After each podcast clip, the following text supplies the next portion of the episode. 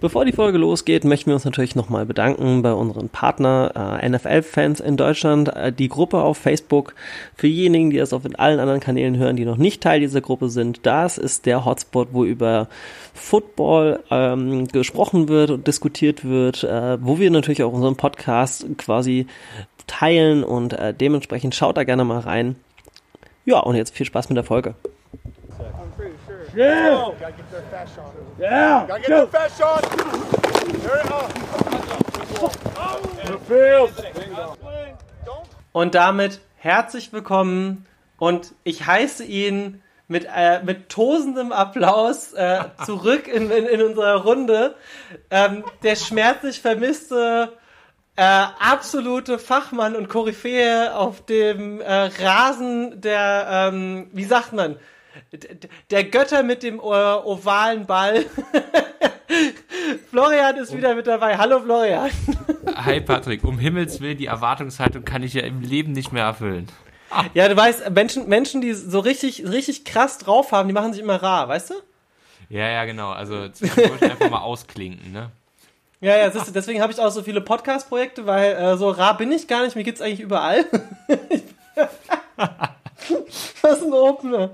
Ähm, ich möchte an dieser Stelle, bevor wir anfangen, ich habe es dir quasi im Vorgespräch schon erzählt, aber ich möchte auch ganz gern das nochmal, dass unsere Hörer hören. Ihr wisst, wir haben noch Coach Patrick mit dabei, der wahrscheinlich noch am Ende dieser Folge noch einen Einspieler hat. Ist, wir nehmen jetzt gerade auf, es ist Dienstag, normalerweise habe ich immer erst Mittwochs die Aufnahme.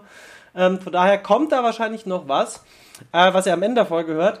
Und der Patrick hat vor nicht allzu langer Zeit zu mir gesagt, so, ey, der Florian, den du da mit dabei hast, der hat's schon böse drauf, der hat schon richtig Ahnung. Da hast du jemand richtig Guten bei dir im Kader. Und ich sag grad so, oh, das gebe ich gerne so weiter. Und das muss man ja echt mal lassen, Florian. Du hast ein immenses Fachwissen und vor allem, du, du also, man, man könnte meinen, du wüsstest von jedem Spieler auswendig den Namen, der auch nur irgendwann mal irgendwo auf der Tribüne gesessen hat. so fühlt sich's an. Ja, jetzt bin ich ja ganz verlegen an der Stelle. Aber ich mu muss auch fairerweise dazu sagen, das äh, haben wir auch vorher gesagt, also es, es gibt einfach Themen, die interessieren einen, ja. Äh, mhm. Und äh, es gibt einfach Themen, die, äh, ja, da hat man einfach Spaß dran. Und äh, so Zahlen, Daten, Fakten und, und Spieler und äh, das sind schon Themen, an denen ich echt Spaß hab. Äh, dafür bin ich auch fachlich, äh, ich sag jetzt mal rein, was den Football und die, die Eigenerfahrung angeht, äh, bei weitem nicht so gut aufgestellt wie du und erst recht nicht so wie der Patrick. Äh, von daher, äh, ja, ich glaube, wir haben eine ganz coole Crew zusammen. Ja, ich glaube auch. Vor allem, wenn das jetzt alles so weitergeht und äh, wir weiterhin wachsen, dann, dann, können wir vielleicht auch den Patrick für die nächste Saison dann auch dazu bringen, dass er mit uns live talkt. Das wäre natürlich richtig geil, wenn er da ein bisschen mehr Zeit einräumt, weil die habe ich ja sehr spontan ja. vor der Saison gefragt. Ähm, wenn wir so ein Dreier gespannt hätten, das wäre schon ziemlich geil. Also da hätte ich auch richtig Bock drauf, wenn das dann nicht nur in diesem wir zwei und dann noch der Einspieler von Patrick, wobei ich das auch sehr, sehr cool finde, weil er hat also eine unheimlich smooth, ruhige Art und Weise. Und das Geile ist, es war ja mein Coach gewesen, ne? Der ist nur so im Podcast. Der hat uns manchmal richtig zur Sau gemacht. Also ich, ich hatte selten so viel Angst vor einem Menschen wie vor dem. Ähm, ja, da, da siehst du mal, so, so unterschiedlich kann das sein, auf und neben dem Feld. Äh, oberste Regel, was ich, was ich direkt, ich habe es Gott sei Dank nicht selbst gemacht, aber wir hatten ein Spiel, der hat sich sehr, sehr geärgert gehabt und der hat seinen Helm auf den Boden geworfen. Daraufhin ist Patrick komplett ausgerastet und hat ihn einfach zur Sau gemacht. Also er hat ihn richtig zur Sau gemacht. Er hat immer gesagt, das ist deine Lebensversicherung, du Vollidiot. Er hat gesagt, du kannst alles machen, aber du wirfst niemals deinen Helm auf den Boden. Und seitdem hat ist auch nur niemand, niemand ansatzweise gewagt, diesen Helm Ach. nicht butterweich samt auf dem Boden zu landen. ja, da siehst du mal, das hat nachhaltig Eindruck geschindet. Ja, ich habe heute noch Angst und ich will doch nicht mal mehr Football, wenn ich irgendeine Mütze absetze. ja, so sieht man das. Hier kann man heutzutage sogar richtig Erziehung mitnehmen. Ja, und er hat aber auch recht gehabt. Ich meine, der Helm im American Football, das ist deine Lebensversicherung. Das ist Fakt. Ja, und das sieht man ja auch schon in unserer. Es gibt so ein paar Sachen, die, die für unseren Podcast und auch für den Football wichtig sind. Das ist irgendwie für uns das Mikrofon äh, und der Football und der Helm. Ne? Also es sind so neben dem Rasen die drei Faktoren, die man irgendwie zusammenbringen sollte beim Football. Von daher, äh, glaube ich, steht der Helm wie, wie der Football genauso äh, unablässig äh, im Prinzip für diesen Sport. Und äh, ja, ich glaube, wir hatten einen, also A, hatten wir wahnsinnig viele geile Themen, die ihr beiden zum Glück in den letzten Wochen abgedeckt habt. Aber wir haben auch mit Sicherheit äh, richtig coolen Football dieses Wochenende gesehen oder vergangenes Wochenende gesehen ähm, und ich schauen mit Sicherheit auch mal mit einem Auge noch auf die nächste Woche. Ja, aber ich möchte ganz kurz so einen Blick zurückwerfen, weil es war für mich das Spiel, wo ich gesagt habe, so, jetzt ist Ach. der Florian nicht da. Ich brauche sofort eine Meinung dazu. Ich habe ja meine Meinung schon im Podcast geäußert. Ja. Die Saints ich weiß sogar, was du gegen willst. die Buccaneers gespielt. Und ich weiß, es war sehr knapp. ja. Also man kann es auch nicht Brady, spielen äh, nennen. Äh, ja, ja, nee, nee, also es war ja sehr knapp, dass Tom Brady irgendwann mal einen Touchdown geworfen hat. Ja, oder an, außer wie ein Footballspieler. Was war denn da los? Also das war wann? Äh, das war Week äh, 8 vor zwei Wochen? Week 8? Nee, das war doch letzte Woche. War das letzte Woche gewesen? Warte, ich check das nochmal. Week 9. Packers 49ers war das gewesen. Ja, Saints ähm, Buccaneers, letzte Woche. Oh, das fühlt das sich an wie Monate. das war das Monday Night Game gewesen. Und, äh, oder nee, nee, Sonntag-Nachtspiel gewesen. Ja, also sind wir ganz ehrlich, also ich bin ja ein glühender Anhänger von Tom Brady, aber ich habe noch nie gesehen, dass der Mann so beschissen Football spielt wie in diesem Spiel. Also er sah, also, also ohne Witz, ich glaube, das war das schlechteste Spiel seiner Karriere, aber auch von das, den Stats her, ne? Das war das auch, schlechteste also von, Spiel seit 2011. Das von war das allem. schlechteste Spiel von ihm seit 2011. Ja, also man kann die Stats sehen, aber man kann auch den, den, den Augencheck haben. Das, was man sieht, und es, es war einfach ganz, ganz schlecht, ja. Ähm, aber ich glaube, er hat dieses Wochenende äh, auch wieder gezeigt gehabt, dass er doch äh, einigermaßen gut Football spielen kann. Ähm, ja, das äh, sind so ein bisschen die Themen, die, die da natürlich mitspielen. Ähm, aber ich glaube, und das ist ein Thema, was für mich auch heute äh, mit Sicherheit diskutiert werden sollte, die Bugs sind mit Sicherheit richtig gut. Die werden auch in die Playoffs kommen, ja. die werden auch weit gehen. Aber ich glaube, dass die Bugs definitiv ein Problem oder ist, wie, wie nennt man das?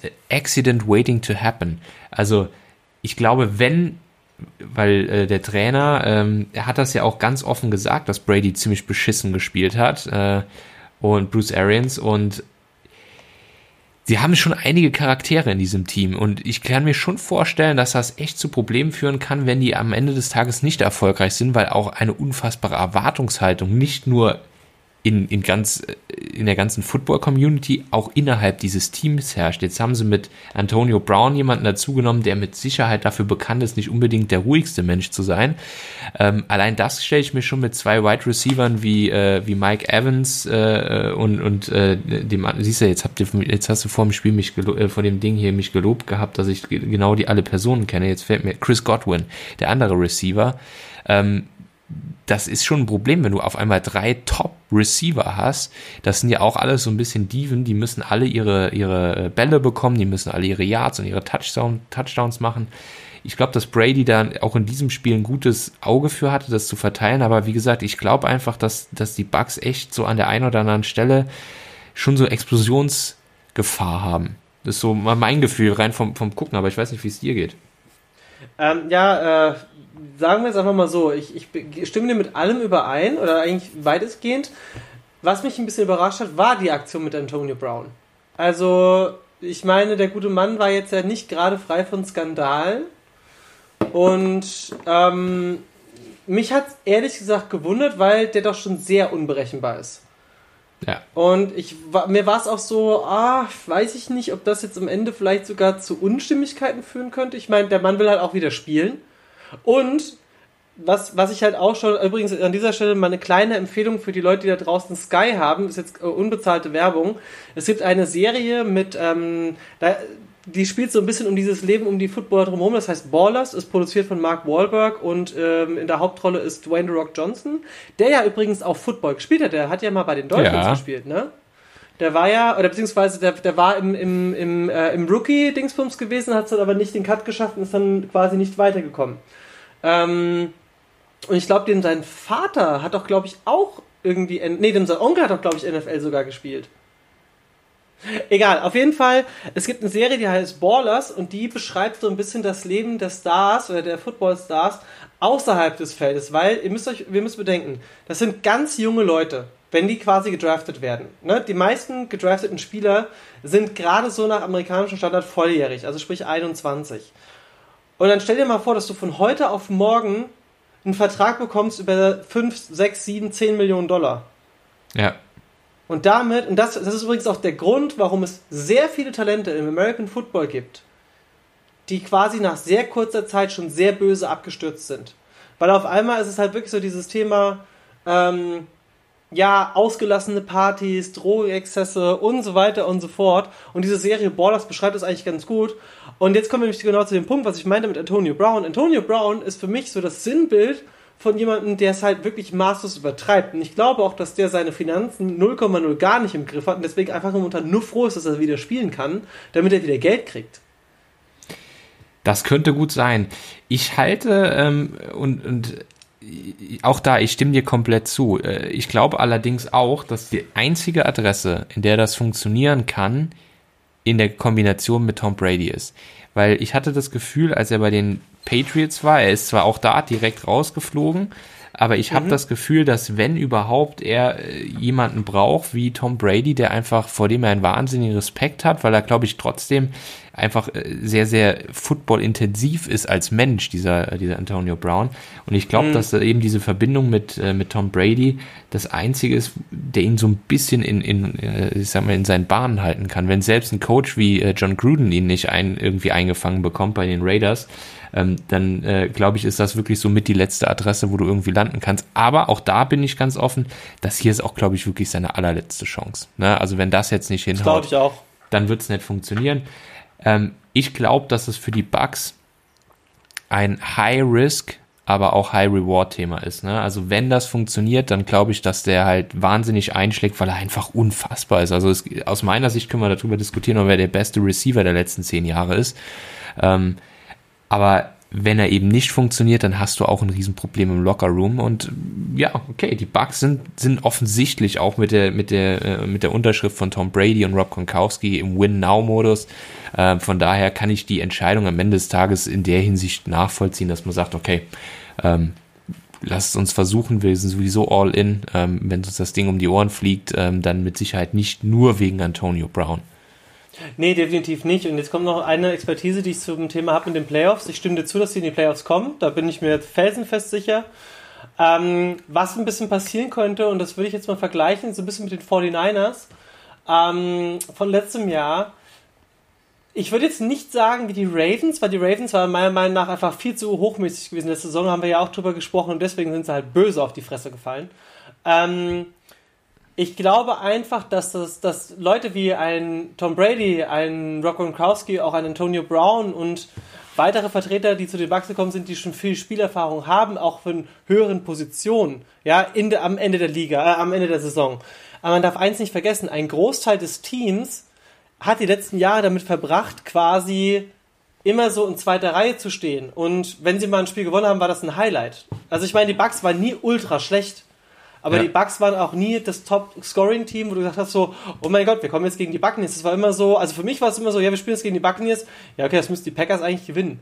Weißt ja. du, das, jetzt, das, das war für mich so, ja. und, und ich glaube, das könnte halt dann auch dieses, vielleicht den ein oder anderen jüngeren Spieler auch so ein bisschen dieses Overflowing sein, weißt du, so, ah oh ja, jetzt sind wir in den Playoffs. Und dann passiert halt sowas wie Ravens gegen Titans, dass du halt auf einmal so, Moment, stopp, ähm, ne, jetzt macht mal halblang. Nee, nee, wir gewinnen das ganz sicher und dann passiert halt sowas, wobei ich denke, da wird Tom Brady schon die, äh, ja, die, die Marschroute vorgeben. Ich glaube auch mit Tom Brady. Und ich finde es ja auch so interessant, dass die Bucks momentan unheimlich viel besser performen als die Patriots. Äh, muss man einfach an dieser Stelle so sagen. Ist so. Aber, aber ich möchte eine Umleitung nicht auf die Patriots machen, weil ich würde ganz gerne zu meinem allerersten Spiel diese Woche kommen. Denn du hast ja von Antonio Brown und den Raiders gesprochen. Ja. Erinnerst du dich noch, was ich, wo du das letzte Mal mit dabei warst, zu dem Thema ja. Raiders gesagt habe? Ja, ja, du warst ganz früh sehr hoch äh, oder hast eine sehr hohe Meinung von den Raiders gehabt und äh, hast da definitiv recht gehabt. Ja, und jetzt sind wir bei einem 6 zu 3 und man muss dazu sagen, die Broncos, auch wenn sie jetzt 3-6 stehen, 37-12 ist trotzdem eine Ansage. Ja. Und 37-12, ja, und es war ja nicht nur, dass, also schauen wir uns doch mal kurz die Stats an. Derek Carr, ich habe schon mal gesagt, Derek Carr ist für mich ein sehr gut performender Quarterback, ist aber jetzt nicht die High-End-Elite, was jetzt äh, Aaron Rodgers und Tom Brady und Co. ausmacht. Nee, aber, aber der das, ist super solide, super stark ja. einfach. Und der ist auch sehr sicher. Und das macht ihn halt auch so, ich meine, das siehst du halt, null Interceptions, okay, null Touchdown-Würfe, aber 154 Yards. Aber für mich war der Spieler des Tages Josh Jacobs. Ja. 112 äh, Rushing Yards, zwei Touchdowns. Und man muss einfach mal dazu sagen, die, diese, diese Rushing Yards, äh, die, die, die Rushing Yards, die er da hingelegt hat, der ist ja einfach durchgelaufen. Da war ja gar kein Gegenwehr. Also der erste Touchdown war halt so, stopp, äh, ist da irgendjemand, der ihn vielleicht aufhalten möchte? Also es, es, er hat ja noch nicht mal Gegenwehr gehabt. Der ist durch vier Leute durchgerannt und da hat keiner den aufhalten können. Ich meine, es war jetzt natürlich hier kein Beast Mode oder kein ähm, Gronkowski oder whatever, aber Fakt war einfach der, der ist da durch und hat seinen Touchdown gemacht.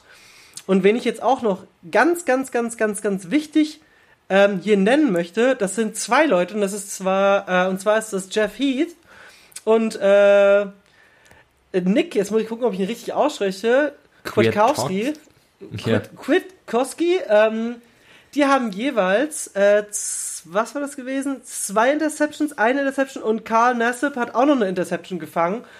Und ja, man kann immer sagen, ja, eine Interception fangen, das ist schon was äh, Schwieriges da waren welche dabei, wo ich dachte so, holla die Waldfee, da muss auch immer ein Receiver dran kommen. Also, ja. das war schon ein sehr gutes Auge und für mich war das, ich möchte jetzt auch eigentlich auch nicht viel auf die Broncos eingehen, weil, ja, Drew Locke hat wahrscheinlich 257 Yards, hat aber vier Interceptions geworfen. Vier! Vier Interceptions. Ja. Ähm, ich meine, so vielleicht Aaron Rodgers in der letzten Saison geworfen. Sorry, dass das so hart sage. Aber ja, da kommen wir auch gleich noch mit dazu. Das ist, das ist auch so, ja. Also von daher, also ich bin echt, ich finde die Raiders, ich, ich muss ehrlich gestehen, ich habe keinerlei Emotionen. Ob die jetzt 6-3, 3-6 sind, die, die, ich kann den Raiders irgendwie nichts abgewinnen. Ich weiß nicht wieso. Ähm, aber was man fairerweise sagen muss, ähm, John Gruden hat daraus echt eine richtig respektable Franchise gemacht innerhalb von zwei, drei Saisons und hat echt äh, auch mit Derek Carr, wie du sagst, keinen Top Quarterback, aber einen richtig soliden Quarterback. Der hat alles das, was Football, ich sag jetzt mal, leistungsfähig und stark macht. Die spielen super hart in der Defense, holen sich Bälle vom Gegner, ja, und vorne laufen sie den Ball. Ähm, also das ist halt so, so richtig dirty Football, dafür, wo die Raiders auch stehen. Und ähm, also 6-3 sind aus meiner Sicht da definitiv im, im Playoff-Rennen. Ich bin mal gespannt, aber da hast du von vornherein einen guten Riecher gehabt.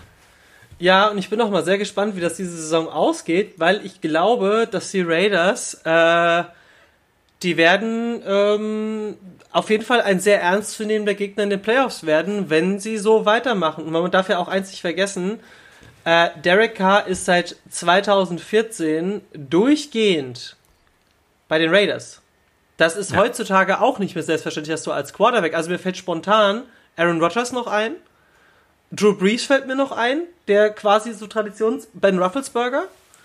Ähm, ja, aber dann, dann ja, ja, guck mal, selbst, selbst ein Tom Brady, Matt gut, der war sehr lange, ja, Matt Ryan, aber sagen wir mal so, du hast trotzdem ein 50-50 und man muss dazu sagen, die Quarterbacks, die wir vorgenannt haben, sind fast alle erfolgsorientierte äh, Teams, die sehr weit oben gespielt haben, ja, ja. bis auf wenige Ausnahmen und dementsprechend gab es ja keinen Dings und die Raiders haben ja auch zwischenzeitlich, sorry, dass ich das sage, aber ziemlich beschissen auch performt. Absolut. Ähm, aber jetzt nochmal, ich habe auch ein paar schöne Statistiken hier von Derek Carr gerade offen.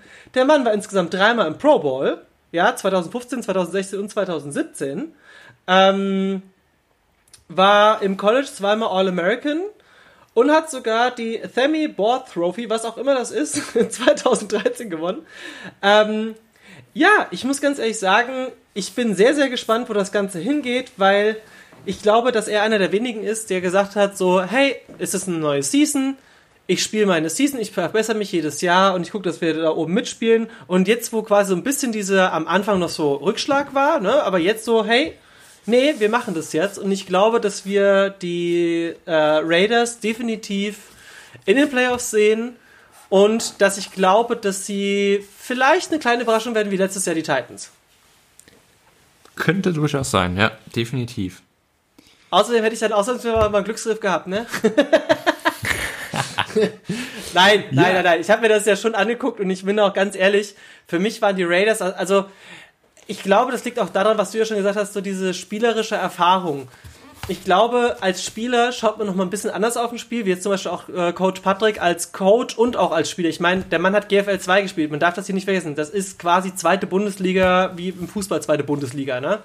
Ähm, und der Patrick hat eine, ein unheimlich krasses Regelwissen, Fachwissen. Es fand es auch so krass, wo wir uns unterhalten haben, wo ich ihn eingeladen habe für die erste Folge, wo er dann noch so meinte, ja, ihr habt in der Folge gefragt, ähm, wie eigentlich die Paarung zustande kommt und der, der, hat mir das am Telefon komplett erklärt und ich dann einfach so, äh, Moment, das kriege ich nicht mehr zusammen. so aus, so aus das ist ein Sonderthema. Raus. Ja, ja, auf jeden Fall. Und ähm, ja, um jetzt aber hier dann auch mal so einen kleinen Abschluss zu finden, ähm, du siehst es halt als sehr analytischer ähm, Zahlenfan, in Anführungsstrichen, plus natürlich auch Fan des Sportes und der Spieler und der Qualitäten des Spielers, weil ich glaube, es gibt immer so eine Mischung aus Fan, Liebe zu einem Franchise oder zu einem Sport. Immer der gleiche Verein, das ist auch vollkommen legitim, aber gerade im American Football finde ich es ja auch so interessant, dass du auch mal auf eine andere Mannschaft gucken kannst, weil das hat mich immer so ein bisschen am Fußball gestört. Es war selten so, dass du Überraschungen hattest am Ende einer Saison. Es waren immer so, die fünf obersten Teams waren immer sehr ähnlich und die fünf untersten Teams waren immer sehr ähnlich gewesen. Und du wusstest halt schon, wenn der gegen den kommt, dann ist das halt schon eine Geschichte.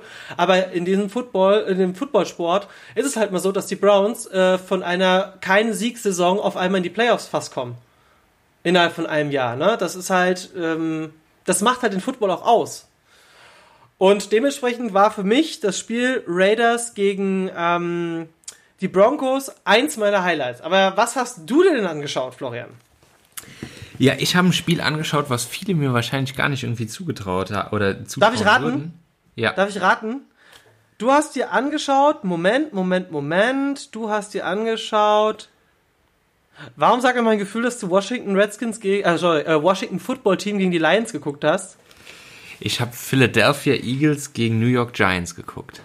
Naja, fast. von der Paarung her ein ähnlich unnatürliches Spiel. Ich kann es ja noch nicht mal sagen, wieso ich das geguckt habe, ähm, weil A, weil ich mir bewusst und damit würde ich so, so ein halbes Spiel abfrühstücken, Bucks gegen Pink Panthers. Ich war mir klar, dass Tom Brady nach so einer Niederlage auf jeden Fall wahnsinnig zurückkommen wird. Ähm, hat aus meiner Sicht ein Bombenspiel gemacht, hat drei Touchdowns, sie haben 46-23 gewonnen, die haben die richtig auseinandergenommen in der zweiten Halbzeit. Ähm, das so am Rande. Aber äh, mich hat irgendwie, ich weiß nicht wieso, ich habe die Paarung gesehen, habe gedacht, da hast du Bock drauf und habe Eagles Giants geguckt. Ich bin ja eigentlich jemand, der sehr, sehr viel oder sehr hohe Wertschätzung von Carson Wentz hat, weil ich glaube, dass er ein Spieler ist, der wirklich Big Plays machen kann, ähm, der auch ein Team wirklich was wirklich beschissen ist, ähm, auch besser macht und in die Playoffs führen kann. Ähm, allerdings, ich, ich glaube, einer der Kommentatoren, der englischen Kommentatoren hat, oder der amerikanischen Kommentatoren hat das gesagt gehabt, du hast bei Carson Wentz, wenn du ihn guckst, immer das Gefühl, jeder Wurf ist so wie die Hail Mary oder das Big Play am Ende des Spiels. Das, was Aaron Rodgers normalerweise nur dann macht, wenn es wirklich notwendig ist. Genau, und du hast bei, bei Carson Wentz das Gefühl, ich sage jetzt mal, im Maschinenbau würde man sagen, das ist overengineert. Und manchmal könnte er auch einfachere Sachen machen und zum Ziel kommen. Ähm, und da, das wird ihm im Moment so ein bisschen zum Verhängnis. Aber das ist so das, was man häufiger mal von, ich sag mal, jüngeren Quarterbacks sieht, die sehr früh recht viel Erfolg haben. Äh, er war auf MVP-Kurs, dann hat er sich verletzt. In dem Jahr haben sie trotzdem den Super Bowl gewonnen. Letztes Jahr hat er die Mannschaft in die Playoffs fast alleine geführt. Und das sind einfach so, so Sachen, wo ich sage, dann kommt häufiger mal so ein kleines Loch und das hat er jetzt und jetzt kommt raus, ist er wirklich ein richtig guter Quarterback und kommt daraus zurück aus diesem Tief oder ist das Thema durch? Und ähm, ich habe, ich weiß dann auch noch, äh, als wir drüber gesprochen haben, die New York Giants sind aus meiner Sicht ähnlich wie die Dolphins dieses Jahr, aber da können wir gleich drüber sprechen, das Beste der schlechten Teams. Die Giants machen für mich ganz viele Sachen richtig gut. Mhm. Ja, die machen, da fehlt nur noch so ein bisschen was. Ähnlich wie bei den Dolphins letzte. Ich habe genau das gleiche Gefühl wie bei denen. Und ich glaube, dass, dass sie mit Daniel Jones und, und dem Coaching-Staff einfach wirklich eine, eine Chemie zusammen haben, die passt, die wirklich gut ist. Ähm, ich glaube, dass sie, jetzt fehlt ihnen Saquon Barkley mit Sicherheit einer der besten Running Backs der Liga.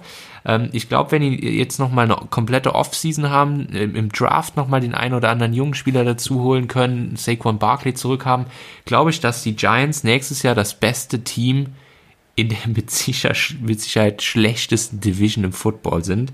Äh, mit den Eagles, mit den Cowboys ähm, und äh, den. Jetzt das gerade mal gerade schauen, was wer ist denn da noch? Und den Washington Redskins, äh, Washington Football Team. Also wie gesagt, das sind so. Äh, deswegen habe ich mir das Spiel angeguckt und äh, man muss sagen, beide Quarterbacks haben jetzt nicht gigantisch gespielt. Keiner von denen hat einen Touchdown geworfen. Ähm, aber es war ein wahnsinnig interessantes Spiel, weil es ging eigentlich für beide Teams echt um alles, weil in der Division kannst du selbst, die, also die, die Eagles sind jetzt bei 3, 5 und 1, die Redskins, äh, die, die Giants bei 3 und 7 da ist für beide, für alle noch alles drin, ja. Und, und Im das Moment war eben sind so ja ein auch bisschen, die Eagles auf dem, auf dem Office, also wenn jetzt die Saison vorbei wäre, wären die Eagles in den Playoffs. ja, ganz genau. Und Kannst ich du das glaube, kurz erklären, warum? Weil es gibt bestimmt viele Leute, die auch diese Saison das erste Mal neu dabei sind, weil die Tampa Bay, also momentan wäre es ja so, dass die Buccaneers quasi ja in der Wildcard, Wildcard Round. Round, genau. Genau, aber die Eagles werden ja schon quasi Obwohl einen Schritt sie weiter. eigentlich viel schlechter sind, ja. Genau, und, zwar das, doppelt so schlecht. Genau, und das liegt einfach an dem Conference- bzw. Division-System, das die NFL hat. Das heißt, äh, jeder Sieger äh, seiner Division äh, bzw. seiner Conference äh, ist automatisch in, für die Playoffs qualifiziert. Das sind immer vier Teams und in dem Fall ist das eben die NFC East, was die schlechteste äh, aller Conferences ist äh, und die werden äh, aller Divisions ist und die werden eben äh, an der Stelle also wie gesagt, Philadelphia Eagles, New York Giants, Washington Football Team und Dallas Cowboys, von denen hat keiner einen positiven Rekord, von denen hat keiner mehr als drei Siege ähm, und der Sieger von denen kommt aber trotzdem in die Playoffs, unabhängig davon. Und dann kommen eben noch die besten Teams äh, aus den zweiten Plätzen in die Playoffs, die eben dann in der, in der sogenannten Wildcard Round spielen. Ja. Genau, und die, diejenigen, die nicht, also die quasi schon direkt gesettet sind, haben durch ihr vorheriges in ihrer Division, ähm, nee, stopp, in ihrer, doch in ihrer Conference, ähm, haben die die Möglichkeit zu sagen, sie dürfen sich eine Woche mehr ausruhen. Das macht im Football immens viel aus, weil es ist halt ein sehr, sehr intensiver äh, Kontaktsport. Ich meine, das sehen wir jede Woche, aber wenn ihr das erste Mal selbst auf dem Platz gestanden habt und ihr werdet von einem 150 Kilo Menschen umgerannt, dann wisst ihr das erste Mal so, ja, das, das, so ist das, wenn man vom Auto angefahren wird. So, das am Genau. Rande. Und wenn dann ein Team halt die Möglichkeit hat und sich das quasi erspielt, dann ist es auch vollkommen, äh, dann ist das, dann ist das Gold wert, weil du bist einfach fitter, wenn du eine Woche Pause hattest und das nutzen die Teams auch immens. Da wird nicht noch zwei Wochen lang trainiert, bis das Spiel kommt, sondern eine Woche ist da hauptsächlich Theorie. Ähm, vielleicht kann da Patrick in der nächsten Folge mal noch was zu sagen, weil der hört sich ja unsere Folgen auch an. Ähm, das ist dann wirklich hauptsächlich Theorie und auch wirklich für die Spieler richtig ausspannen. Also wirklich runterkommen, Regeneration und dann die Woche vor geht's nochmal ins Training und dann geht's halt aufs Spiel. Und das sieht man sehr, sehr oft, dass sehr selten die Teams dann wirklich äh, in, den, äh, in das Conference Final kommen, ähm, die dann auch quasi eigentlich zwei Spiele hinter sich haben. Das kommt auch vor, klar, aber prozentual gesehen ist es immer das Team, das frei hatte. Also zu, ich glaube, 75 Prozent. Ja. ja. Genau. Und da erarbeitet man sich halt, also manche der Division-Sieger ähm, werden im Prinzip äh, auch dazu gezwungen, dass sie in der Wildcard-Round spielen müssen. Nur die besten äh, äh, Conference-Sieger dürfen eben direkt in die, äh, in die Wildcard, Round, äh, die Wildcard Round überspringen. Ähm, ja, aber das ist so ein bisschen der, der Hintergrund da an der Stelle. Ähm, ja, jetzt ist natürlich, äh, oder das war jetzt natürlich ein, Spiel, was ich angeguckt habe, Patrick, äh, sei, sei es mir vergönnt, äh, das, das war einfach, hat mich irgendwie gereizt gehabt äh, und, und wollte ich einfach auch an der Stelle, weil wir, wir haben natürlich unsere Präferenzteams und über die Ja, aber wir reden ja ganz immer dann häufig. über die gleichen. Deswegen habe ich Genau, mir ja auch und gesagt, ich deswegen- gucke mir die Raiders an. Von daher, das passt schon. Genau. Aber was hast du denn noch geschaut? Ähm, ich möchte auf ein Spiel eingehen, das ich, ich bin ehrlich, ich habe nur die Highlights mir angeguckt, plus noch ein paar Zusatzinformationen. Weil ich habe gedacht, vielleicht passiert ja das große Wunder und ich musste dabei daran denken, wie die New England Patriots gegen die Dolphins verloren haben. Ähm, die Cincinnati Bengals haben gegen die Steelers gespielt. Und ich bin ehrlich, die ersten zehn Minuten habe ich gedacht so, passiert da gerade was? Weil das erste Viertel war nicht so eindeutig. Muss man an dieser Stelle einfach mal sagen. Am Ende haben natürlich die Steelers 36 zu 10 gewonnen. Ähm, Rufflesberger saustark diese Saison. Also nachdem der auch nochmal ein gutes Stückchen abgenommen hat. Ihr müsst euch vorstellen, Rufflesberger war zwischendurch mal ähm, für die älteren Football-Fans unter euch, der war schon fast an einem Eddie Lacey dran. der war wirklich sehr, sehr kräftig gewesen für einen Quarterback und sehr behäbig. Also, ähm, ja. Und nachdem der sich jetzt quasi doch super fit trainiert hat, gibt es jetzt aber einen herben Rückschlag für die Steelers, weil es ist nicht sicher, ob Rufflesberger nächste Woche aufs Feld darf. Weißt du warum? Hast du es mitbekommen? Nee. Er hatte Kontakt, unmittelbaren Kontakt mit jemandem, der äh, jetzt positiv auf Corona getestet wurde. Oh, okay. Nee, habe ich noch gar nicht mitbekommen gehabt. Und wir haben das am Anfang der Saison mitbekommen, das kann nicht zwei Wochen kosten. Cam Newton ist auch zwei Wochen ausgefallen. Ja. Ja, das ist natürlich schon, schon ein ganz heißes Thema. Aber man muss auch fairerweise dazu sagen, also die Steelers sind schon richtig gut, ne? Also, ähm, also äh, ich sage jetzt mal, Big Ben ist an der Stelle, also das ist der Spitzname von Ben Roethlisberger. Weil er ähm, einfach ein Monster ist von einem Menschen. Genau. Er ist also das, was man klassischerweise als Kühlschrank bezeichnet. Es gibt, äh, es gibt nur, es gibt nur eine, eine Kühlschrank mit oben drauf Kühltruhe noch drauf und das ist JJ Watt. Das ist das Einzige, genau. was größer ist als Ben Roethlisberger. Und die Steelers sind halt einfach ein wahnsinnig, auch wieder ähnlich wie die, Ray, äh, die Raiders, die spielen eine super harte Defense, die laufen viel den Ball, aber die haben eben auch mit Big Ben einen Quarterback, der ein richtig guter Game Manager ist. Der macht nicht mehr die wahnsinnigen Big Plays, die er früher in seiner Karriere gemacht hat, aber der macht wenige Fehler. Und mhm. äh, man hat, ich weiß nicht, ob es dir ähnlich geht. Ich gucke die Steelers, die sind mittlerweile 9 zu 0, völlig ungeschlagen und trotzdem habe ich nicht unbedingt das Gefühl, das ist das beste Team mit Football. Ähm, das ist jetzt auch vielleicht auch ein ganz, ganz wichtiger Aspekt hierbei. Ja, die haben jetzt neun Spiele gewonnen. Aber schaut man sich von diesen neun Spielen mal genau an, gegen wen die alles gewonnen haben. Ja, da waren auch Top-Teams dabei, gar keine Frage. Aber es waren auch sehr viele Teams, wie jetzt auch die Bengals, die doch etwas weiter unten spielen. Und ich möchte ganz kurz nochmal auf Rufflesburger eingehen. Ähm, der ist nach Tom Brady der Quarterback mit den meisten Super Bowl Wins, oder? Der hat zwei gewonnen. Ist da jemand, der mehr hat? Nee, ne? In seiner Karriere. Brees hat einen. Wilson Roger, hat Rogers einen. hat einen. Rogers hat einen. Matt Ryan ich glaube, hat keinen. Ich glaube, es ist wirklich. Nee, äh, im Moment von den Aktiven keiner. Ja, also Eli, Eli ist retired. Eli hatte auch zwei. Ja, aber Rufflesberger und, Peyton und äh, dreimal AFC-Meister, ne? Das kommt ja auch noch mit dazu. Sechsmal im Pro Bowl gestanden. Ähm, NFL Offensive Rookie of the Year 2004. Ähm, das spricht auch dafür von 2004, seine Rookie-Saison, einfach wie unfassbar gut und konstant der Mann auch war, ne? Und man darf jetzt auch nicht vergessen, 2004. Der Mann steht in einer trotzdem sehr kontaktintensiven, also ich meine, wenn du gesackt wirst, weil du halt nicht so auf diesen Kontakt trainiert wirst. Ja, natürlich wird auch äh, Konstitution und so weiter ausgebaut bei dem Spieler.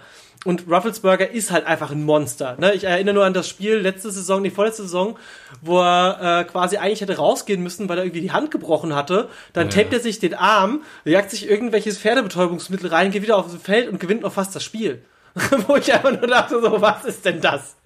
Und der ist halt einfach also meiner Meinung nach ist das einer der Spieler, wo ich als Defense-Line-Spieler den meisten Respekt hätte, den umzunieten. Ja, weil das weil da ist kannst kein... du auch mal gegen eine Wand laufen. Ja, und die Wand wehrt sich. Also, ähm, ja, und deswegen, für mich persönlich, äh, ich meine, der Mann hat jetzt, ich habe hier die Statistik auf, in seiner kompletten ähm, Stand siebte Woche der Saison 2020, der Mann hat fast 60.000 Yards geworfen in seiner Karriere. Stellt euch das mal vor, 60.000 Yards. Was hat Brett Favre? Ich weiß Brad. gar nicht, aber der hat irgendwie ein bisschen was über 60.000. Peyton Manning hat, äh, hatte den Rekord und jetzt sind ja Drew Brees und Tom Brady an den beiden nochmal vorbeigezogen. 71.000 hatte Brett Favre. Ja. Gucken wir mal kurz, was Tom Brady hat, der ja noch aktiv ist und die Saison auch wieder sehr gut performt. 75.000. Genau. Fast 76.000. Glaubst du, er schafft noch die 80.000? Also ich glaube auch nicht, dass der, noch, dass der, der ist noch lange nicht fertig. Nee, also der also, wird auf jeden Fall diese und nächste Saison noch spielen und dann wird er auch die 80.000 haben, aus meiner Sicht. Ja, und ich meine, das ist halt, das ist halt auch das Schöne am American Football. Ähm, du kannst ja auch, also irgendwann hören die meisten Quarterbacks wirklich auf, weil sie sagen, okay, ich bin jetzt nochmal ein, zwei Seasons bei einem anderen Team.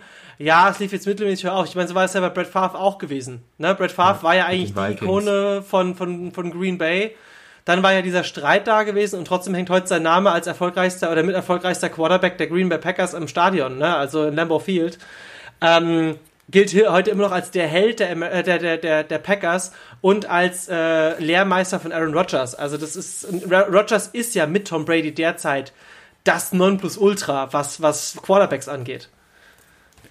Ja, wobei und da würde ich gerne nochmal auf das Spiel eingehen.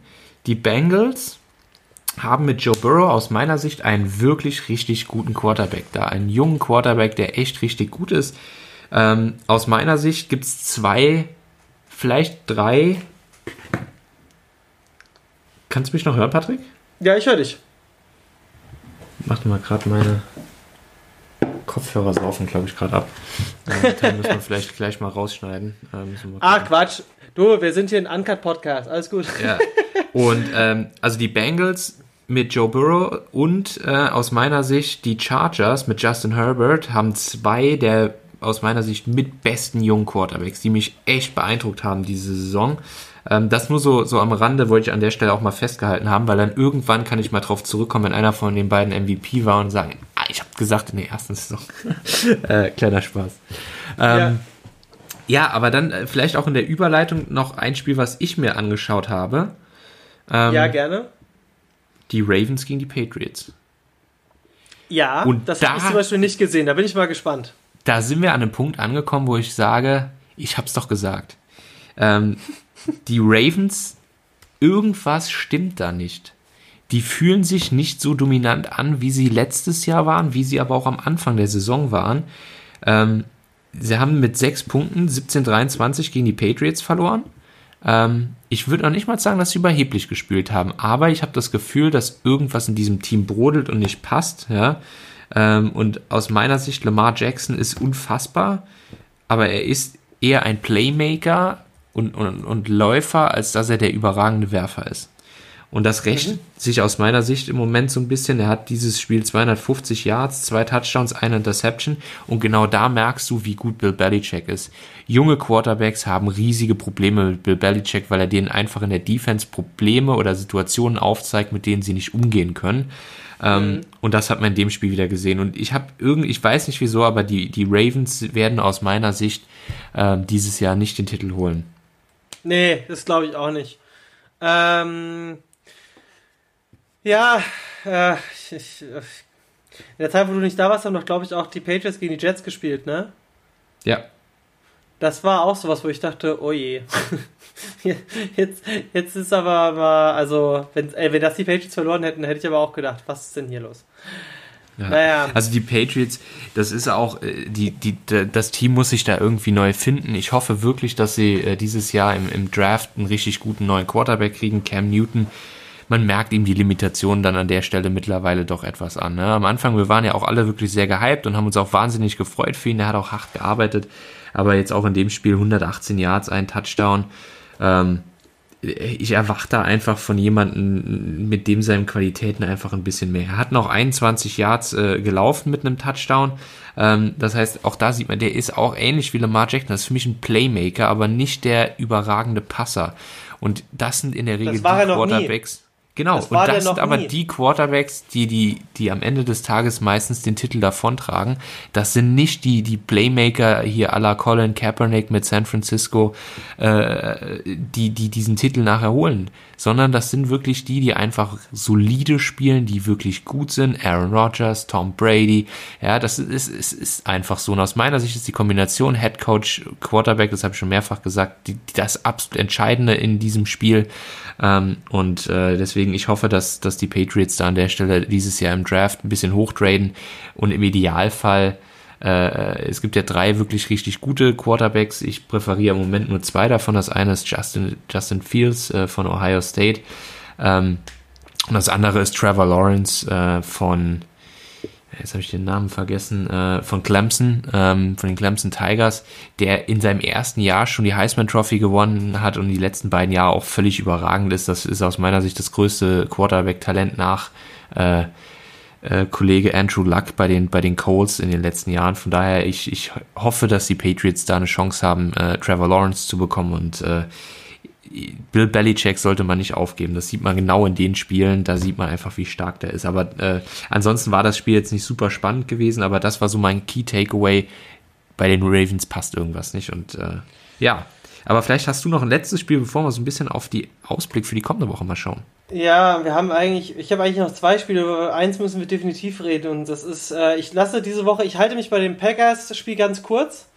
Packers Jaguars, ähm, Jack Luton heißt der gute Quarterback der Jaguars, hat, sagen wir es mal so, eine für einen Rookie eine sehr starke Performance hingelegt.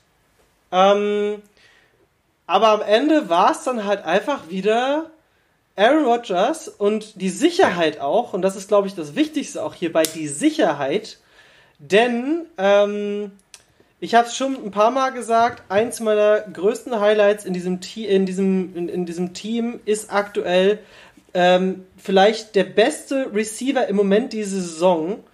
Ähm, ich glaube, du weißt, wen ich meine. Der gute Devontae Adams ist für mich diese Saison einer der gefährlichsten Spieler in diesem Sport. Also, das ist unglaublich, was der Bälle fängt, wie der sich freilaufen kann. Und für mich bisher der schönste Fake der Saison. Also Aaron Rodgers, das war so smooth. Ähm, für diejenigen, die es nicht gesehen haben, ihr müsst euch vorstellen, es hat selbst für den Zuschauer ausgesehen, als hätte äh, äh Aaron Rodgers den Ball übergeben. Also, ja. du, du merkst, wenn der Fake sehr gut ist, dass die Defense-Spieler nicht mehr auf den Quarterback gehen. Ja. Ich, ich weiß nicht, was ich dazu sagen sollte. Devontae Adams, ganz kurz die Stats. Ähm, Jake Luton hat übrigens 169 Yards, ein Touchdown, eine Interception, was für einen Rookie echt nicht schlecht ist. Aaron Rodgers 325 Yards, zwei Touchdowns, eine Interception. Und ja, Devontae Adams, äh, ein Touchdown, 66 Receiving Yards. Und ja, das ist also. Äh, Marke, äh, ah ja, übrigens, wer mir, die, wer mir bei den Packers dieses Jahr noch sehr, sehr, sehr, sehr, sehr, sehr, sehr gut gefällt, ähm, und das ist Robert Tonyan spielt wahnsinnig gut, aber aus meiner Sicht trotzdem vielleicht noch eine kleine Nummer besser. Wäre fast aus meiner Sicht wirklich direkt hinter Aaron Rodgers ist es Aaron Jones, ja, der Running äh, ja, Back, der eine ja, unfassbare Saison aus meiner Sicht spielt. Und, aber ich gebe dir auch recht, die Kombination aus Aaron Rodgers und Devonta Adams ist aus meiner Sicht auch das beste Quarterback-Wide Receiver-Duo, was es derzeit in den äh, in, in Football gibt. Das erinnert mich an die Zeit, bevor Jordi Nelson sich verletzt hatte. Jordi Nelson war quasi so die Nummer 1 von Aaron Rodgers gewesen, bevor diese Verletzungsphase losging. Aber ich sag trotzdem, ist Devontae Adams nochmal eine andere Qualität als ja, Jordy Nelson. Von der, von der Dynamik, von den Händen, wie, wie er die Bälle catcht. Äh, Jordy Nelson habe ich mehr so als Slot-Receiver gesehen und, und mhm. Devontae Adams kann wirklich alles machen. Also deswegen, ich bin, bin sehr beeindruckt. Also für die Packers kann es dieses Jahr auch richtig weit gehen. Und ich habe dir das ja auch schon gesagt gehabt, ich, ich sympathisiere auch wirklich mit den Packers und drücke denen die Daumen. Ja, ich denke, sie werden halt das, was sie letztes Jahr ver Also, man darf immer noch nicht vergessen, die letzte Saison, neuer, wir haben letztes Jahr, Beginn der Saison gesagt, oh, mal gucken, was da draus wird, neuer, Qua äh, neuer Coach, die entlassen alle möglichen Leute. Jetzt übrigens auch Randall Cobb wieder im Gespräch, dass er zurück zu den Packers kommt. Ne? Also die Texans traden ihn vielleicht. Ähm, Wäre ja interessant. Aber ich wollte nicht so lange auf die Packers eingehen, weil das Highlight-Spiel der Woche waren rote Vögel gegen blaue Bullen. Kann man das so sagen? Oh mein Gott. What das the... war schon unfassbar. Alter, das war für mich bis jetzt das spannendste Spiel dieser Saison. Ich, ich habe einen Herzinfarkt bekommen. Also, das war für mich die Kombination der besten Spielzüge, die man über die letzten Jahre von verschiedenen Teams gesehen hat und auch genauso ein Adrenalin. Und dass die Cardinals am Schluss gewonnen haben, gegen die Bills. Und man darf auch nicht vergessen, wir haben es Anfang der Saison, es war übrigens mein zweites Team, falls du dich erinnerst, wo ich am Anfang gesagt habe, so, ah, Cardinals sollte man mal ein Auge drauf werfen.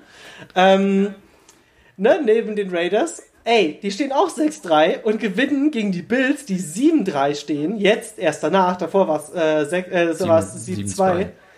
Ähm, Und die haben nicht die einfachsten Gegner gehabt jetzt, ne? Ich meine, ich fand, dass die Bills die weitaus den schweren äh, Gegner hatten als jetzt die Steelers, verhältnismäßig.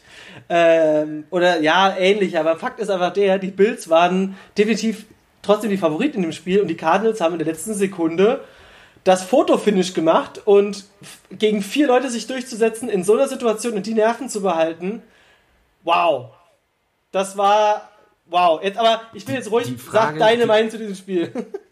Also ich glaube, Kyler Murray ist, ist echt richtig gut. Ja? Also das war, als ich eben so gesagt habe, so drei richtig gute junge Quarterbacks nach Herbert und, und Burroughs ist für mich auch, auch äh, Kyler Murray echt ein wahnsinniger Playmaker. Aber ich glaube, auch da wieder haben wir wieder so jemanden, Cam Newton, Lamar Jackson, er läuft ja auch super viel. Er ist unfassbar athletisch, der schlägt ja Cuts, das ist unfassbar. Ähm, aber die Frage, die ich mir stelle, und die stelle ich dir auch, was war besser, der Catch oder der Wurf?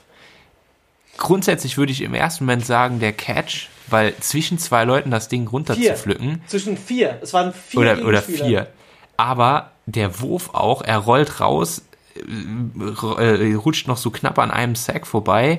Im, Im Seitwärtslaufen dreht er die Schulter auf und im Rausfallen kippt er das Ding hoch und wirklich in den perfekten Punkt, wo, wo DeAndre Hopkins eine Chance hat, das Ding zu fangen. Und die Uhr also war schon auf Null. Schon, die Uhr also war ja schon war schon auf Null, ne? Das unfassbar. war ja genau so.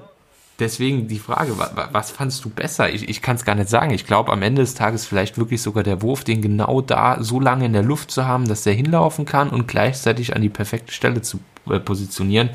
Natürlich funktioniert das nur, wenn man auch den Receiver hat, der das Ding dann runterpflückt, aber ja, also war schon ein unfassbares Play. Aber auch, wie du sagst, das Spiel war auch einfach spannend gewesen. Und äh, ja, beid, beides Playoffs-Teams, beides Teams, die echt gut sind. Ähm, ich habe ja ganz am Anfang der Saison schon gesagt, die Bills sind richtig gut, die werden auf jeden Fall die Division gewinnen. Ähm, aber die, die Cardinals haben mich auch so ein bisschen überrascht. Auf jeden Fall. Und sind wir ganz ehrlich, ich glaube auch, dass äh, das ist ja auch das Schöne im American Football. Es kann von Woche zu Woche umschwingen. Du kannst als Team 3-0, äh, 0-3 starten und kannst trotzdem durchrennen und kannst doch diese, diese Saison quasi dominieren. Und ähm, die Cardinals hatten ja Startschwierigkeiten. Aber was dann daraus geworden ist und welche Selbstsicherheit, ich glaube, dass der Push jetzt gegen die Bills, solange sie nicht die Fehler machen wie die Ravens und hochmäßig werden. Also Cardinals sind für mich auf jeden Fall ein Team. Da sehe ich es aber ähnlich wie damals Cam Newton bei den Panthers, wie du es gerade eben ja. auch schon gesagt hast, schöner Vergleich hoffen wir mal, dass es nicht dazu führt, dass es halt so ein One-Hit-Wonder, ne? Ja, das war halt wirklich schade, weil Cam Newton ist momentan für mich auch eine bisschen tragische Figur. Ähm, aber sagen wir es mal so, für Leute, die sich für Football interessieren, schaut euch allein davon die Highlights an. Die gibt's auf, äh, auch kostenlos in der, in der NFL-App. Ähm, ist auf sechs Minuten zusammengefasst. Das ist einfach der Wahnsinn. Also das war, das ist so ein Spiel wünscht man sich eigentlich für den Super Bowl, dass so ein Spiel passiert, weil das war ja, mit dem Ende auch. Fotofinish und ähm, wie du gesagt hast, meine Meinung dazu abgegeben, der Wurf war noch mal krasser als der Catch, weil wenn du als Spieler aus vier Leuten, also das heißt, die Position war ja berechenbar gewesen auch für die Defense-Spieler. Und natürlich ist es sauschwer, aber man muss auch dazu sagen, der ist ja gefühlt drei Meter hoch gesprungen. Also das war ja auch noch so eine Sache, wo du denkst so, meine Güte, wie hoch springt denn der Junge? Ähm, nee, das war halt bis jetzt das, das, vielleicht das spannendste Spiel der Saison, vielleicht auch bis jetzt das beste Spiel der Saison, was Entertainment auch angeht. Und ich weiß halt, dass beide Teams definitiv für alle weiteren Teams, die jetzt auf die treffen werden, eine harte Nuss werden. Ne? Also, ähm, ja. Okay, wir, wir reden heute extrem lange, weil wir haben uns so lange nicht gesehen. Würden wir mal switchen auf unsere Ausblick auf die kommende Woche? Definitiv. Was sagst du denn Cardinals Seahawks? Wo wir gerade beim Thema sind, ne?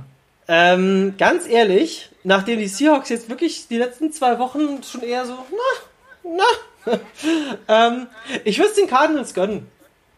Ich glaube auch, dass die Cardinals gewinnen. Auch da würde ich nochmal auf den Punkt zurückkommen. Ich habe das am Anfang gesagt gehabt. Für mich sind die Seahawks echt überragend, aber die haben ein Riesenproblem. Die Defense ist totale Scheiße. Äh, und ich sag mal so, äh, Russell Wilson war am Anfang auf MVP-Niveau und äh, hat das im Prinzip das so ein bisschen kaschiert, was da gefehlt hat bei dem Team. Aber man sieht mittlerweile, er spielt ja nicht auf MVP-Niveau. Und dann verlieren die auch relativ schnell. Also ich sehe die Seahawks auch nicht als Titelcontender und glaube auch, dass die Cardinals gewinnen werden. Glaube ich auch. Ah, übrigens, noch eine kleine Info zu der äh, aktuell, also vergangenen Woche. Die Colts haben die Titans geschlagen mit 34-17. Das äh, sollte man, also die Colts sind für mich gerade auch eine Überraschung. So ein Dark Horse-Team, ja. Ja, ähm, wer, wer, spielt denn noch nächste Woche? Du hast den Bengals, Washington. Muss ich dazu eine Meinung abgeben? Nee, überspringen wir. Überspringen wir. ja. Falcons Saints. Relativ deutliche Kiste, glaube ich, ne? Für die Saints. Ja, Saints definitiv. Also Bengals, äh, Washington sage ich die Bengals übrigens. Also vielleicht haben sie ein bisschen Mut gefasst gegen. Ich, bin, äh, ich bin nicht bereit, eine Aussage zu tätigen. Fun Fact, ich habe übrigens in den 90ern schon was mit Football am Hut gehabt, ohne dass ich es wusste, weil meine Schwester hat mir mal ihren Pullover zu klein war, wo ich gerade so am Wachstumsschübe hatte habe ich von meiner Schwester einen Washington Redskins äh, Pullover geschenkt bekommen. Das ist mir gerade eben eingefallen. Und zwar war ich da sage und schreibe sechs Jahre alt. Das war meine erste Berührung mit Football und das wusste. Damals hat sich noch keiner Gedanken darüber gemacht, ob das äh, Logo der Redskins äh, offensive wäre. Äh, und äh, ja. jetzt haben wir ja das Washington Football Team, aber auch äh, Randnotiz. Ich glaube, genau. jetzt kommt das, das mit Sicherheit offensichtlichste Spiel Pittsburgh Steelers gegen Jacksonville Jaguars 9-0 gegen 1-8. Äh. Aber, aber die Jaguars haben nicht schlecht gegen die Packers gespielt. Das war knapp. Und die Packers ja. haben bis auf einen wirklich großen Fehltritt, oder sagen wir mal anderthalb, wenn man das Spiel noch mit den Vikings noch mit dazu nimmt, aber im Endeffekt, ich würde sagen, ja, Steelers gewinnen, aber die Jaguars. Aber es wird kein Blowout. Nee, glaube ich auch nicht. Ja. Aber jetzt kommen wir ja, zu was Spannendem. Patriots Texans. Das klingt jetzt erst, wenn so, hä? Wieso spannend? Doch, ich glaube, es wird ganz spannend. Ja, ich tippe auf die Patriots. Ach komm, nimm mal die, die äh, Ja, komm, Sympathie für die Texans. JJ Watt. JJ Watt. Ey, ich muss den Mann so lange noch einmal. Ich glaube, der hört auch noch der Saison auf. Ich glaube, bei dem ist jetzt Feierabend. Kann, also, könnte gut sein. Er hat so viele Verletzungen gehabt. Ja. Aber gut, ähm, Eagles, Browns. Boah, ich weiß gar nicht mehr, warum ich die Browns, also was war denn da eigentlich in den letzten Wochen auch wieder los? Das war halt alles so, ja, ja wir haben so gewonnen. So richtig up and down, ne? Ey, es ist. Ich sag Aber sie trotzdem, werden trotzdem dass die gewinnen. gewinnen. Ich glaube auch, dass die ja. Browns gewinnen. Und das wird vielleicht auch dann der Startschuss sein, um mal wieder besser und stärker zu performen. Lions Panthers. Das gewinnen die Lions. Ich glaube, Ich sag die Panthers. Ich sag die Panthers. Sie haben mir nicht so schlecht in der ersten Halbzeit gegen die Bucks gefallen, aber schauen wir mal. Titans Ravens. Ich glaube, das dass wohlgemerkt Respiel der Conference-Final oder des, des, doch, des Conference-Halbfinals des letzten Jahres. Was die Titans überraschend gewonnen hatten, nachdem sie davor die New England Patriots rausgekickt haben, und zwar sehr genau. solide. Das war dieses äh, Hochmäßig, äh, Hochmäßigkeit kommt vor dem Fall, ne? Spiel. Genau. Ich tippe ähm, auch auf die Titans. Ich auch. Die Ravens sind momentan so einem Down, äh, so einer Schlaufe nach unten. Ich sage, ja. es gewinnen die Titans. Ähm, vor allem, weil sie jetzt auch nochmal beweisen wollen, weil sie gegen die Colts verloren haben. Ey, nee, wir können besser. Genau. Jets, Chargers. Äh, Chargers auf jeden Fall. Die Jets werden, glaube ich, kein Spiel mehr dieses, diese Saison gewinnen. Ich glaube daran, dass die Jets ein Spiel gewinnen. Das wird gegen die Chargers sein. Gut. Dolphins, Broncos. Klarer Fall. Dolphins, ich bin auf deinen Hype-Train aufgesprungen. Die Dolphins ja. sind geil. Ja, vor allem äh, der First Quarterback, wo mir jetzt leider der Name gerade entfallen ist, ähm, performt. Tour, Tour Tagovailoa. Genau. Sag ich doch, Gesundheit. Ähm, so, no offense gegen diesen Spieler vom Namen her, aber es ist halt manchmal sind gerade gewisse äh, Spieler aus Amerika, die wirklich schwere auszusprechende Namen haben, wie man es auch sehr schwer merken kann. Aber die Dolphins, da merkt man auch, das ist so ein bisschen wie damals Carson Wentz, Nick Foles, da haben es beide Quarterbacks drauf, die haben beide Bock auf das Spiel und äh, jetzt bin ich mal gespannt, was da noch passiert. Aber das wird definitiv Dolphins äh, ihr Spiel werden. Cowboys Vikings als renommierter und äh, herzblütiger Packers-Fan müsste ich auf die Cowboys tippen, aber ich sehe es ganz realistisch. Das werden die Vikings gewinnen. Ja, die Vikings haben auch jetzt die letzten drei Spiele in Folge gewonnen. Die sind so ein bisschen am Kommen. Ähm, ja, ich tippe auch auf die Vikings. Dann kommt dein spannend. Team, Packers Colts. Ähm, Ganz ehrlich, ich glaube, dass die Colts das Spiel gewinnen werden. Ich glaube, dass die Packers das bessere Team sind, aber ich glaube, in dem Spiel werden die Colts gewinnen. Ja, ich, das Schlimme, also ich sage die Packers, klar. Ich, äh, ähm, und ich glaube, wenn die Packers dieses Spiel gewinnen, dann wird es gefährlich für alle Gegner für den Packers. Also wenn die Packers das Spiel gewinnen, vor allem die Colts haben jetzt ihren Hype, weil sie gegen die Titans gewonnen haben. Ah, ich glaube trotzdem, dass die Packers das gewinnen und ich sage jetzt voraus, dass die Packers das sehr klar gewinnen werden. Okay. Wir sind gespannt. Chiefs gegen Raiders. Wir haben eben so ein bisschen eine Lobeshymne auf die Raiders gesungen. Äh, trotzdem Kansas City aus meiner Sicht, äh, da komme ich jetzt vielleicht auf einen Punkt. Wir hatten, ich hatte das ja mal kurz angefangen, glaube ich, in der letzten Folge, bevor ich eine kleine Pause eingelegt habe. Die besten Teams der NFL. Für mich ist, sind die Chiefs das beste Team der NFL. Äh, sind sie auch Platz aktuell? 1 für mich kommen danach auf Platz 2 die Green Bay Packers und dann auf Platz 3 die Pittsburgh Steelers. Ich glaube, dass die Chiefs die Raiders äh, an der Stelle nicht vom Platz fegen, aber doch recht souverän gewinnen werden, weil die auch das erste Spiel verloren haben. Äh, und ich glaube, die Chiefs haben ein bisschen was gut zu machen. Ja, und trotzdem möchte ich an dieser Stelle dagegen wetten. Okay. ich, ich, ich hoffe es einfach. Schön wäre es ja. Und jetzt kommen wir zur letzten Partie von Rams Bucks. Ey, vor allem die Rams, das ist halt für mich dieses Jahr ein komisches Hin und Her. Also das ist ja auch ein King. Ja, aber es ist, es ist ganz, also ich habe mir die Stats mal angeguckt. Bei den Rams ist es ganz offensichtlich, in dem Moment, wo Jared Goff Zeit hat, weil der Pass Rush des Gegners nicht gut ist, gewinnen die. Wenn er nicht gesackt wird und unter Druck gesetzt wird, hat er Zeit und dann ist er wirklich gut. Und dann gewinnen die Rams auch, weil sie aus meiner Sicht mit Sean McVay einen der besten Coaches haben. Ja. Ähm, von daher, die Bucks haben eine richtig gute Defense. Ja, ähm, deswegen glaube ich, wird es ein richtig enges Spiel. Ich glaube, dass wir äh, auf beiden Seiten Interception sehen werden. Wir werden auf beiden Seiten definitiv Sex sehen. Aaron Donald auf der einen Seite der un das unaufhaltsame Monster und auf der anderen Seite eine wirklich kollektiv gute Defense der Bucks. Ich tippe auf einen ganz knappen Sieg der Bucks, aber die Rams sind für mich im Moment das zweitbeste Team in, in der Division da drüben. Ja. Man darf ähm, auch nicht vergessen, dass leid, die Rams, man darf halt nicht vergessen, dass die Rams definitiv einen der aggressivsten, das war schon irgendwie seit zwei Jahren ist es so, die haben eine ultra aggressive, gefährliche D-Line. Das ja. ist, also das ist, das, ey, und mir tut es natürlich immer noch weh, dass Clay Matthews da nicht mehr den Ding, aber er ist halt auch inzwischen gealtert. Ich meine, der hat 2011 den Super Bowl mit den Packers gewonnen, dann ist er ja getradet worden, beziehungsweise Free Agency. Dann wurde er von den Rams nochmal geholt für eine Saison und jetzt ist er halt einfach raus. Klar, ist Herzschmerz da in der Richtung, weil wegen dem Mann habe ich angefangen, Football zu spielen. Aber Fakt ist der, die Rams sind einfach sau stark und wenn ein Clay Matthews, der zwei Jahre zuvor noch als mit JJ Watt als mit der gefährlichste oder drei Jahre davor mit als einer der gefährlichsten Defense-Spieler überhaupt galt, ist dann noch nicht mal mehr da in die Dings schafft und die Rams trotzdem unheimlich gut performen.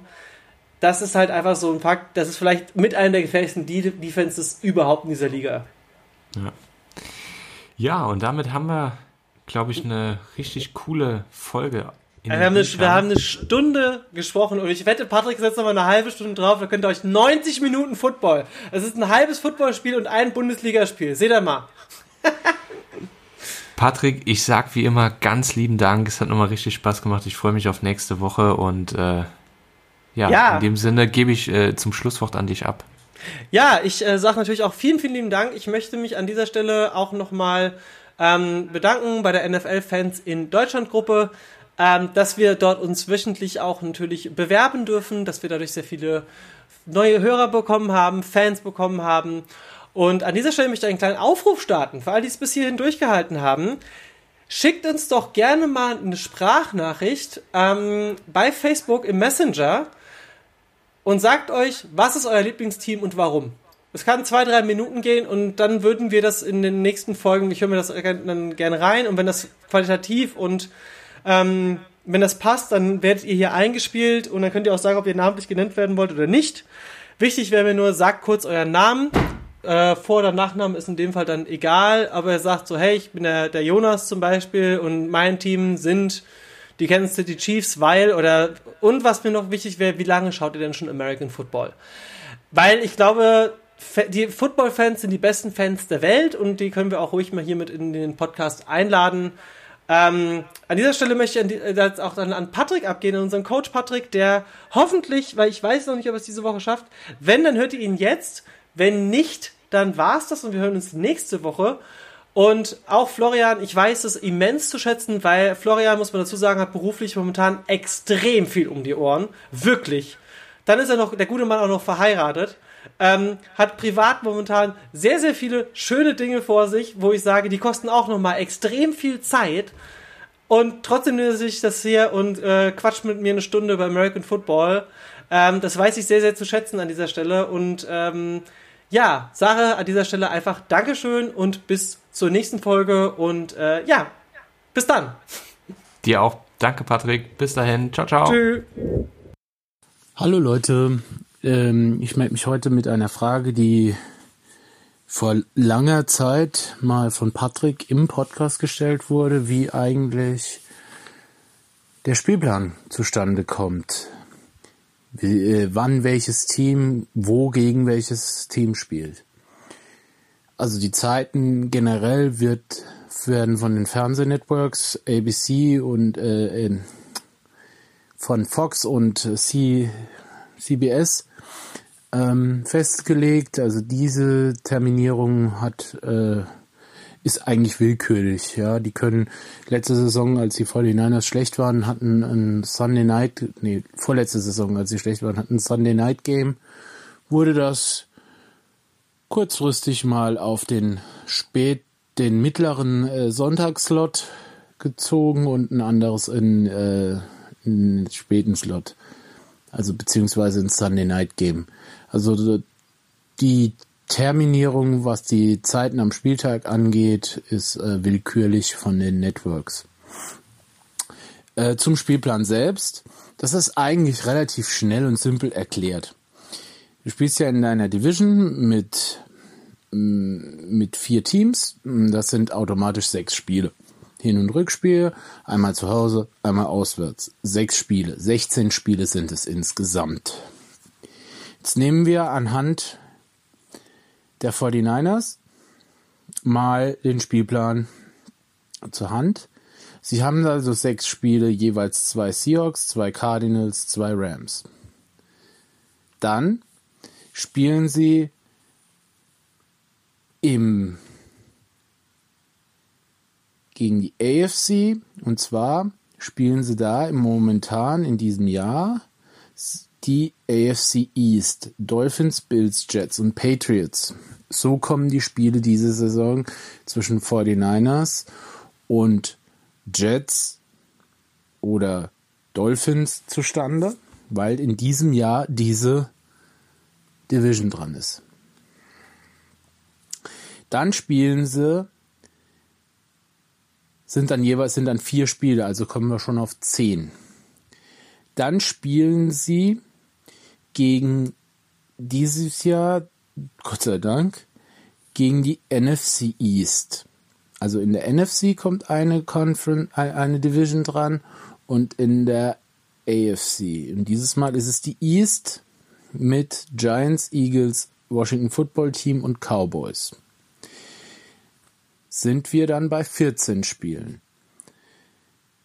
Dann kommen noch zwei Spiele hinzu. Und das waren zufälligerweise die letzten zwei, die sie hatten.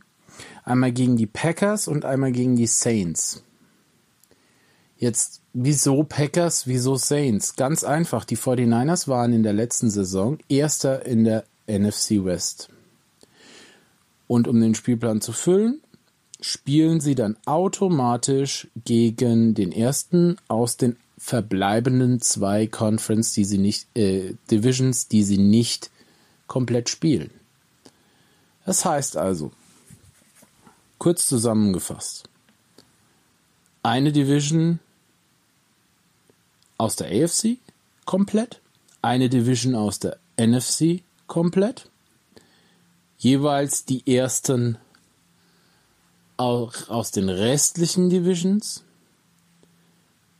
und die eigene Division Hin- und Rückspiel. Das rotiert jedes Jahr. Das heißt, ich weiß jetzt nicht genau, was nächstes Jahr dran ist für die 49ers, aber zum Beispiel könnte das Ganze jetzt so aussehen, dass die 49ers switchen auf die AFC West, spielen dann gegen Chiefs, Raiders, äh, Broncos und Chargers. Und in der NFC, sag ich mal, auf die North, spielen dann gegen Packers, Lions, Vikings, Bears.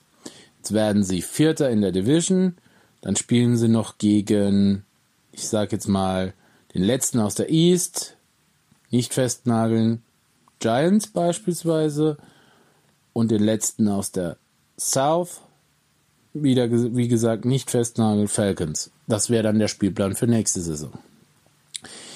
Und dann kam ja die Frage, äh, warum Brady nie gegen oder nie in äh, gegen die 49ers zum Beispiel oder so gespielt hat oder in San Francisco.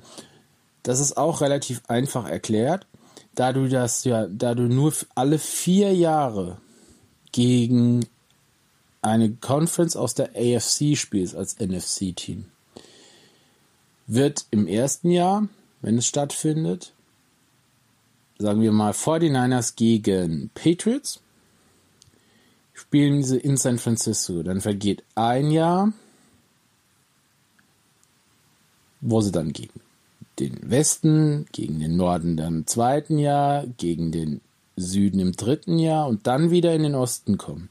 Und dann wird einfach von den vier Spielen gegen die Ostteams das Heimrecht getauscht. Das heißt also, du spielst nur alle acht Jahre als Patriots in San Francisco in der Regular Season. In den Playoffs eigentlich äh, nie, weil Playoffs sind ja separat voneinander.